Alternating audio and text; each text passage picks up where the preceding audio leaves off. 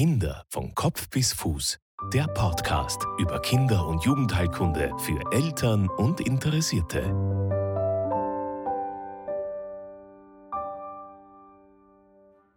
Hallo und herzlich willkommen zur nächsten Folge des Podcasts Kinder von Kopf bis Fuß.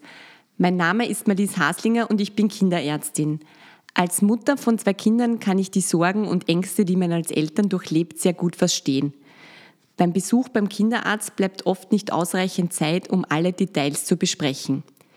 Im Internet zu recherchieren führt meist zu noch mehr Verunsicherung.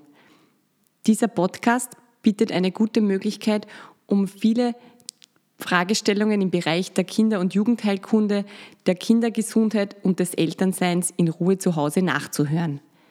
Nun zur nächsten Folge.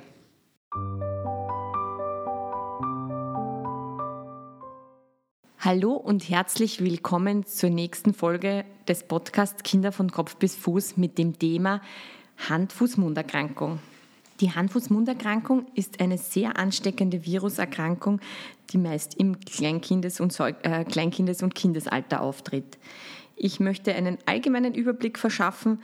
Im weiteren Verlauf möchte ich darauf eingehen, wie wird die Erkrankung übertragen, welche Symptome können bei einer Hand-Fuß-Mund-Erkrankung auftreten?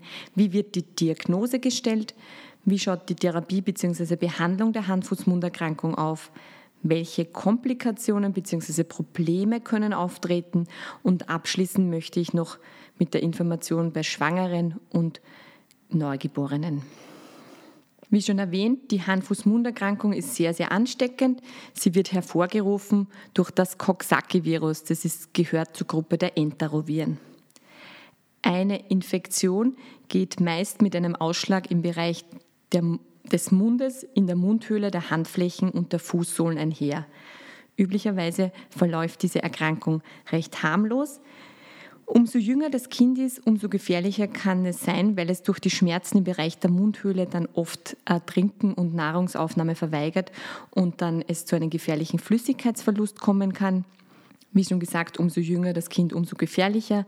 Darum ist es immer auch wichtig, wie bei vielen anderen Viruserkrankungen, um auf ausreichende Flüssigkeitszufuhr zu achten. Die Hand-Fuß-Mund-Erkrankung ist weit verbreitet und kommt eben auf der ganzen Welt vor. Sie tritt vorwiegend bzw. vermehrt in den Sommermonaten und auch in den Herbstmonaten auf. Meistens sind die Erkrankten eben Kinder des Kindergartenalters und des Volksschulalters. Natürlich können diese Kinder auch einmal die Erwachsenen anstecken. Wichtig ist auch die Info für dich, ja, weil es dich immer auch immer wieder betreffen wird, ist, dass diese Hand-Fuß-Mund-Erkrankung dein Kind oder auch du mehrmals haben kann, weil es einfach hervorgerufen wird von einer Familie von Viren und diese Viren dann einfach die Erkrankung in unterschiedlichen Ausprägungsgrad hervorrufen können. Wie wird die Erkrankung übertragen? Durch das Sprechen, Husten und Niesen des Betroffenen werden einfach kleine Tröpfchen ausgeschieden und wenn man die dann einatmet, kann es zu einer Ansteckung kommen. Auch der Bläscheninhalt, der Bläschen, die um, zum Beispiel um die Mundhöhle herum auftreten, kann ansteckend sein und kann quasi von einem Menschen auf den anderen übertragen werden auch verunreinigte Gegenstände, wie zum Beispiel Türgriffe, wenn da quasi ein Sekret mit Virus, äh, Viruslast ähm, verschmiert wird und in der weiteren Folge greift man drauf, kann man sich anstecken. Und auch sehr wesentlich, dieser Virus wird im Stuhl natürlich ausgeschieden und kann dann auch beim Windelwechseln zum Beispiel zu einer Ansteckung kommen. Die Inkubationszeit, das ist die äh, Zeit von der, von der Ansteckung bis zum Ausbruch der Erkrankung, beträgt üblicherweise drei bis zehn Tage. Ansteckend ist man meist eine Woche lang, also bis diese Läsionen abgekrustet sind, also diese Hautstellen. Und in der weiteren Folge kann man aber noch länger über den Stuhl äh, den Virus ausscheiden. Welche Symptome können auftreten? Hand-Fuß-Mund-Erkrankung ist halt einfach, gehört zum Alltag des Kinderarztes und es ist schon so, dass ganz oft Kinder bei der Tür hereinkommen, wo die Eltern dann sagen, ja, seit einem Tag Fieber oder seit zwei Tagen Fieber und dann sitzt das Kind da und speichelt massiv, sappert, ja, und das ist oft ein Zeichen, da wissen wir Kinderärzte schon, ups, das könnte eine Hand-Fuß-Mund-Erkrankung sein, weil einfach durch die Schmerzen im Bereich des Gaumens und auch der Mundhöhle das Kind dann oft nicht schlucken mag und deswegen so massiv speichelt. Das ist zum Beispiel ein sehr typisches Symptom. Das Fieber kann wirklich auch einmal sehr hoch sein, auch einige Tage anhalten.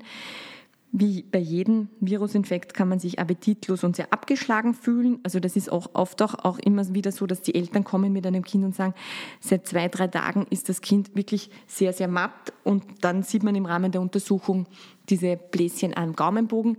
Ganz äh, ganz ein aktueller Fall bei mir zu Hause. Also meine Tochter ist vor, glaube ich, drei, vier Wochen einmal am Nachmittag beim Spielen am, am Esstisch eingeschlafen und da habe ich mir schon gedacht, ui, die brütet was aus und zwei Tage später hat es diese Bläschen im Bereich der Mundschleimhaut. Also es ist schon so eine Mattigkeit, Abgeschlagenheit, die oft auch gerade am Anfang im, im Vordergrund steht. Diese Bläschen im Bereich der Mundhöhle können sehr schmerzhaft sein. Der Ausschlag, der dann meist, also zuerst kommt Fieber, dann kommt der Ausschlag um den Mund und nach zwei weiteren Tagen tritt dann der Ausschlag an den Handflächen, Fußsohlen, auch mal im Bereich der Ellenbeugen und der Knie auf. Wenige Kinder haben einen Ausschlag, der fast generalisiert, also am ganzen Körper auftritt. Diesen Verlauf nennen wir den atypischen Verlauf. Diese Beschwerden klingen meist nach einer Woche wieder von selber ab. Also auch ist so, dass das Fieber nach zwei, drei Tagen deutlich zurückgeht. Was auch noch wichtig ist, der Verlauf der, Aus, des Aus, der Ausprägung dieser Erkrankung kann sehr unterschiedlich sein. Also manche haben kein Fieber, sondern nur ein paar Bläschen am Gaumenbogen und das ist einfach ein Zufallsbefund. Und andere haben einfach einen ganz, ganz, also Fiebern drei, vier Tage hoch. Also es ist sehr, sehr unterschiedlich. Wie wird die Diagnose gestellt? Die Diagnose wird im durch den Kinderarzt oder auch den Hausarzt ähm, anhand der klinischen Untersuchung und der Erhebung der Anamnese, also der Krankengeschichte gestellt. Ganz, ganz, also man kann den Virus natürlich gut nachweisen mittels BCR äh, im Stuhl als auch im Bläscheninhalt. Das spielt meist also eine sehr untergeordnete Rolle. Allerdings hatte ich zum Beispiel mal den Fall, die Mama kurz vorm Geburtstermin und das Geschwisterkind, das Große, schon äh, nur so ganz angedeutet, ein, zwei Pünktchen und da war ich mir nicht ganz sicher und da ist natürlich dann eine gute Möglichkeit, gerade wenn es um so ähm, sensible Phasen des Lebens geht, wenn er eben kurz vor der Geburt und das Neugeborene eben dann schwer erkranken kann, habe ich den Stuhl analysiert. Das ist halt eigentlich recht, recht einfach, aber meist nicht notwendig. Wie wird eine Hand-Fuß-Mund-Erkrankung behandelt? Es handelt sich ja um einen Virus und Viruserkrankungen haben sehr selten eine spezifische Therapie.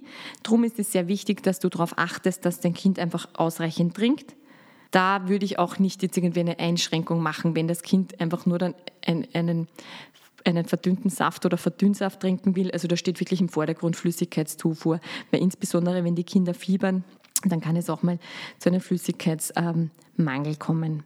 Bei hohem Fieber oder auch wirklich ausgeprägten Schmerzen im Bereich der Mundschleimhaut mit Trinkverweigerung ist es schon zu empfehlen, einfach eine Therapie mit Ibuprofen oder anderen Schmerz- und Fiebermedikamenten wie zum Beispiel Paracetamol zu verabreichen. Wichtig ist, dass du im Hinterkopf hast, wenn ein, wenn ein Kind quasi wenig trinkt oder gar nichts trinkt, dann können so Medikamente wie zum Beispiel Ibuprofen die Nierenfunktion beeinflussen. Was es gibt, aber das ist eigentlich erst dann wirklich realistisch umsetzbar bei älteren Kindern, schmerzlindernde und entzündungshemmende Tinkturen oder Gels zum Auftragen, die man zum Beispiel mit einem Wattestäbchen am Gaumenbogen oder der Mundhöhle pinseln kann. Das funktioniert aber wirklich nur bei einfach älteren Kindern, die da kooperieren. Ich denke, es ist halt immer besser, wenn man quasi das Kind, wenn es eh schon den Mund nicht aufmacht und irritiert ist, weil es krank ist, dann nicht vielleicht dann auch noch zwingt. Wenn das aber gut klappt, ist das eine gute Möglichkeit.